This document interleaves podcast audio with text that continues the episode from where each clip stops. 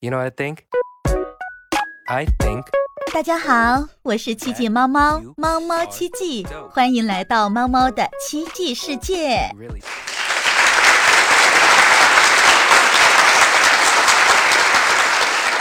欢迎大家来到奇迹猫猫和帕梅拉的播客时间。哎，今天我们俩聊周星驰哈，对，因为今年前上个星期吧，周星驰刚刚过了六十大寿。对，二零二二年六月二十二日，两嗯，周前，周两星驰六十岁的生日，太可怕了，他竟然六十了！哎呀，这我我那天还在群里说，我说两个女人啊，昨天晚上说，我说两个女人聊周星驰，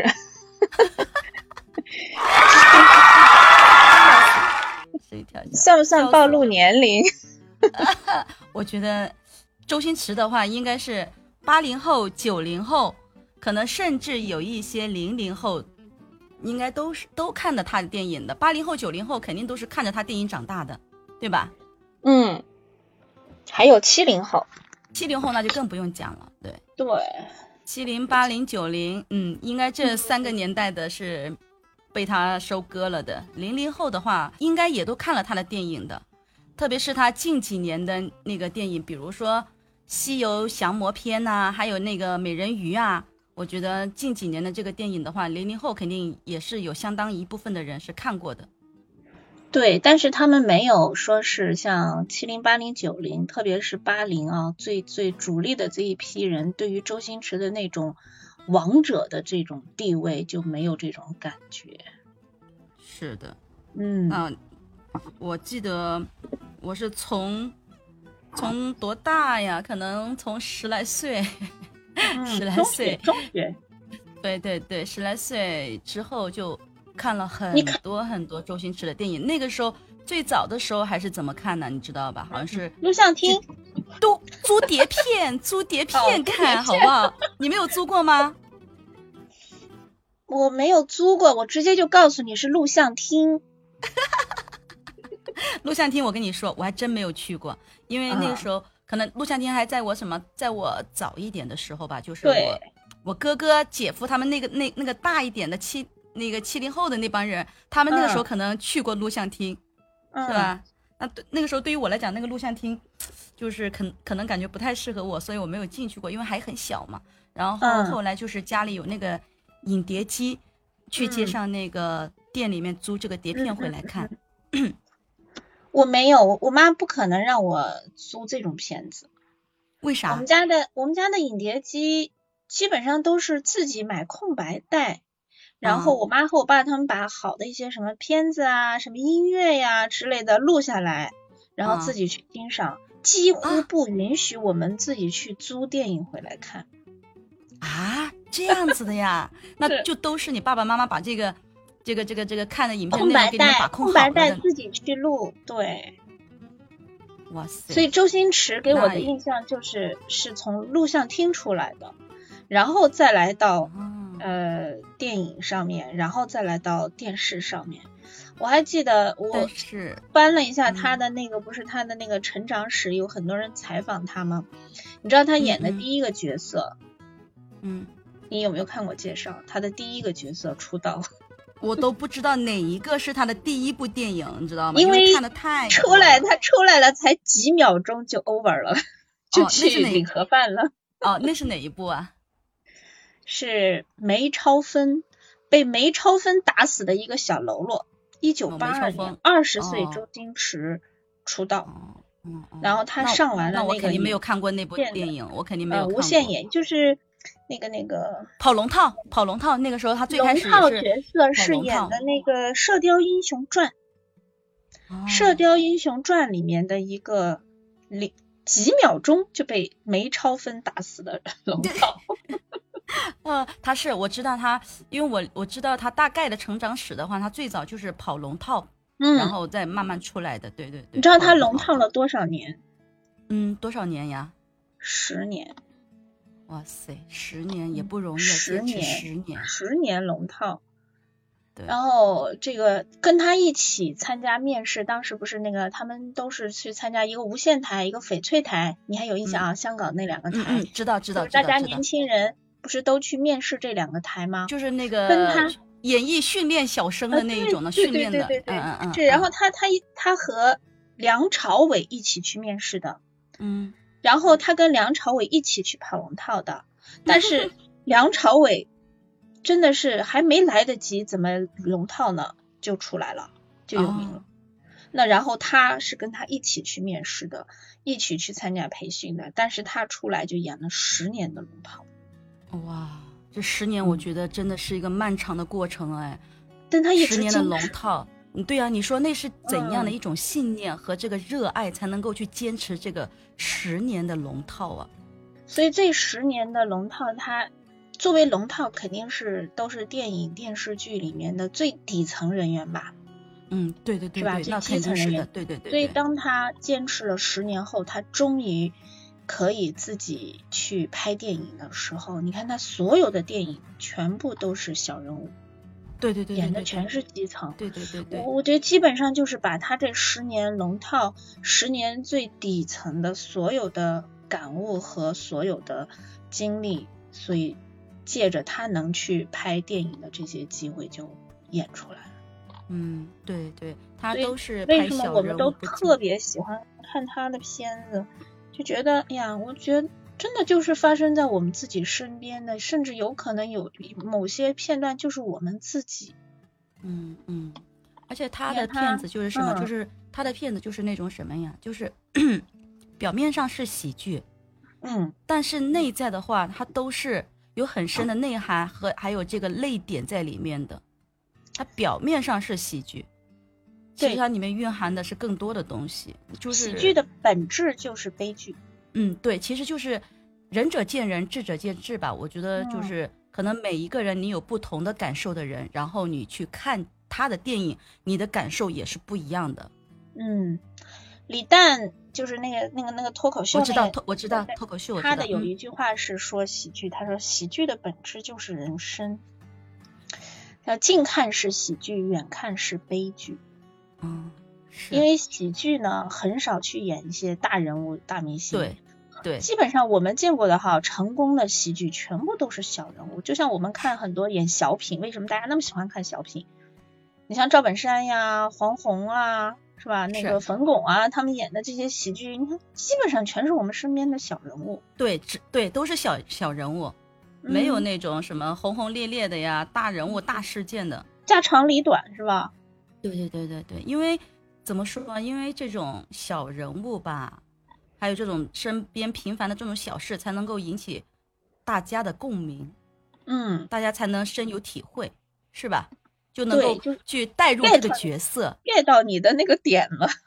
对对对对对对。嗯，周星驰他，嗯，他八二年出道，然后他到九二年，整整就是十年时间。到九二年的时候，我记得当时的那个报道，香港年度十五大卖座电影，就是排名十前十五位的最卖座的电影，嗯嗯，周星驰占了七个。哇，所以对，好像他就是在九十年代吧，九几年，对，就是九几年，对，那个轰轰轰的就全部是他这个占领了这个电影市场。那个时候看的每一部好看电影啊、喜剧的电影啊等等的，都有都是他的。对我跟你讲，所以说你问我，哎，他的电影哪一部早一点，哪一部晚一点，我真的分辨不出来，因为什么？因为我。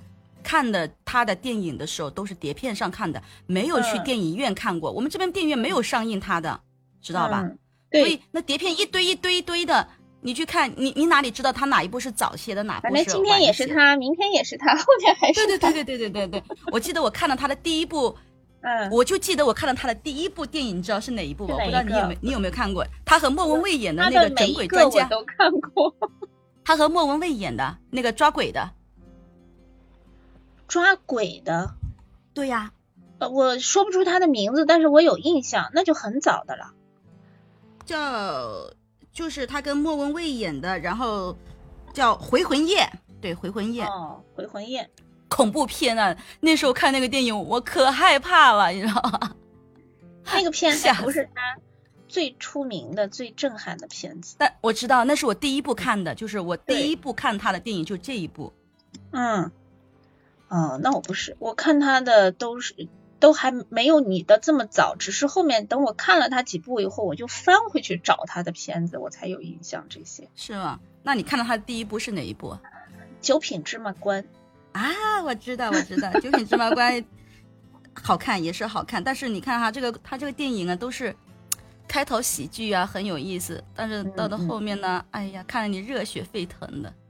就是看到后面吧，一一直就觉得很开心。然后当时小哈，就算他演到其实人的一些本质和人性的一些这个揭露，它里面人性的很多深在的东西，其实我没懂，真的不懂。那个时候，我跟你说，那个时候我看他的电影，我我是没有这些感触的，嗯，不懂的，就觉得热闹，好好对，就觉得好玩啊，好好笑啊，好好看啊。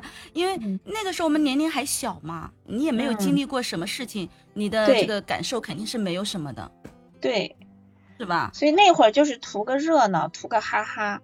然后对对对后面呢，就是后面等我们大了，比如说工作后了，好过多少年，有的时候重反反复复的又去看以前看的这些片子的时候，才发现，哎，其实这些片子，呃，笑是笑了，笑完了以后，心里面就是一种特别的感觉，嗯嗯，就跟嗯小时候看就不一样。所以我后面看《九品芝麻官》，我后面可能来回累加起来有接近五遍吧，就各种机会啊，哎，刚好因为按到哪个台，他正好又演这个，我就又接着往下看。因为有些情节可能有点混淆哈，是不是那个他跟那个张敏啊，嗯，对张对，敏，张敏不是被那个陷害了嘛？对对对，被那那个对对对，就那个叫常威，王常威，嗯，去对，强是那个新婚之夜要去强奸他，然后后面被拒绝毒死了他们全家的嘛。对对对对对，还有一个女的，还有一个女主是谁？是那个是那个谁？邱淑贞吗？邱淑贞是邱淑贞吗？不是，里面最主要就是张敏，我知道是张敏没没有在里面有特别大的印象。哦，有那个有邱淑贞，还有那个钟丽缇，那个他去钟丽缇那个马戏团去练那个骂人功夫，你忘了吗？我那会儿我对他们都没有印象，我就对 张敏的印象太深了，就是觉得哇，怎么有长这么美的女人？哎呀，都哇，别说了，那个年代的香港女人一个一个都好而且又没邱淑贞，怎么整过我觉得她真的也好美。钟丽缇，钟丽缇她演的那个美人鱼的那部电影，那时候我也觉得她，嗯哎呀，超美的。哎，所以这个九品芝麻官，然后在后面看的那个食神啊，食神和莫文蔚演的也是，啊，然后在莫文蔚那个大龅牙，对对对对对，哎呀，那个，而且对莫文蔚的话，你看一只眼睛那样子翻着的，然后那个大龅牙，嗯，那个简直把自己的形象毁到底，但是演的还是真挺好的。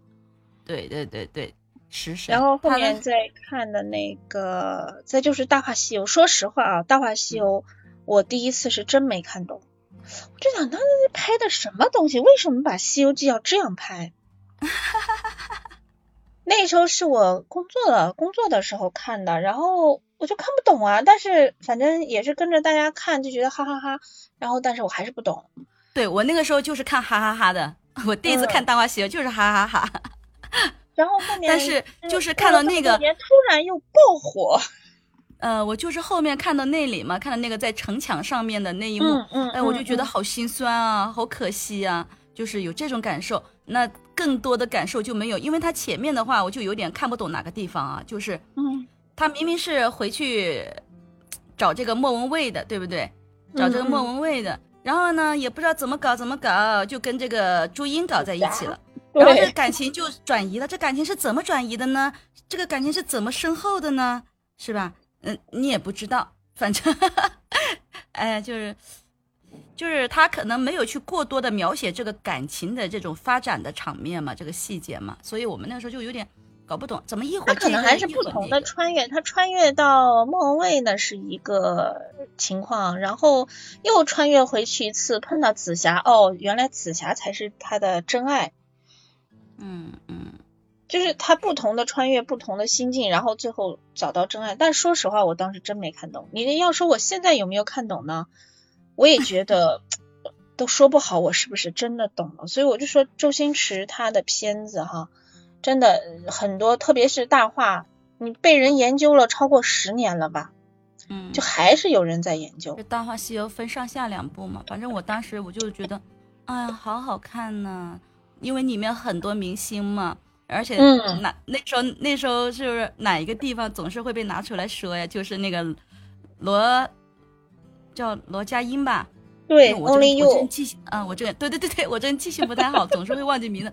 Only you，Only you，然后好说你总是一天到晚哦哦哦哦哦哦，完全不管别人的感受。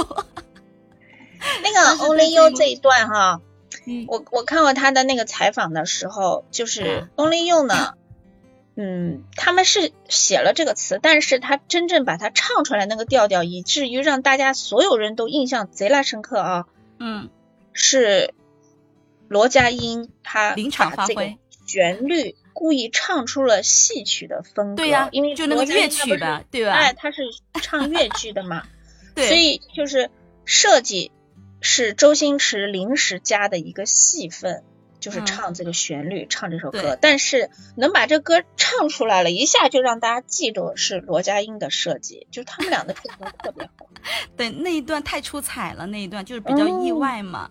就所有人当时看这个都哇，怎么这样的，一下就记住了。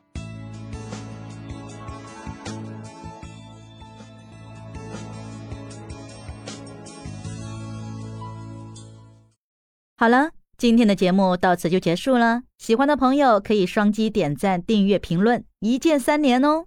我们下期再见了，拜拜。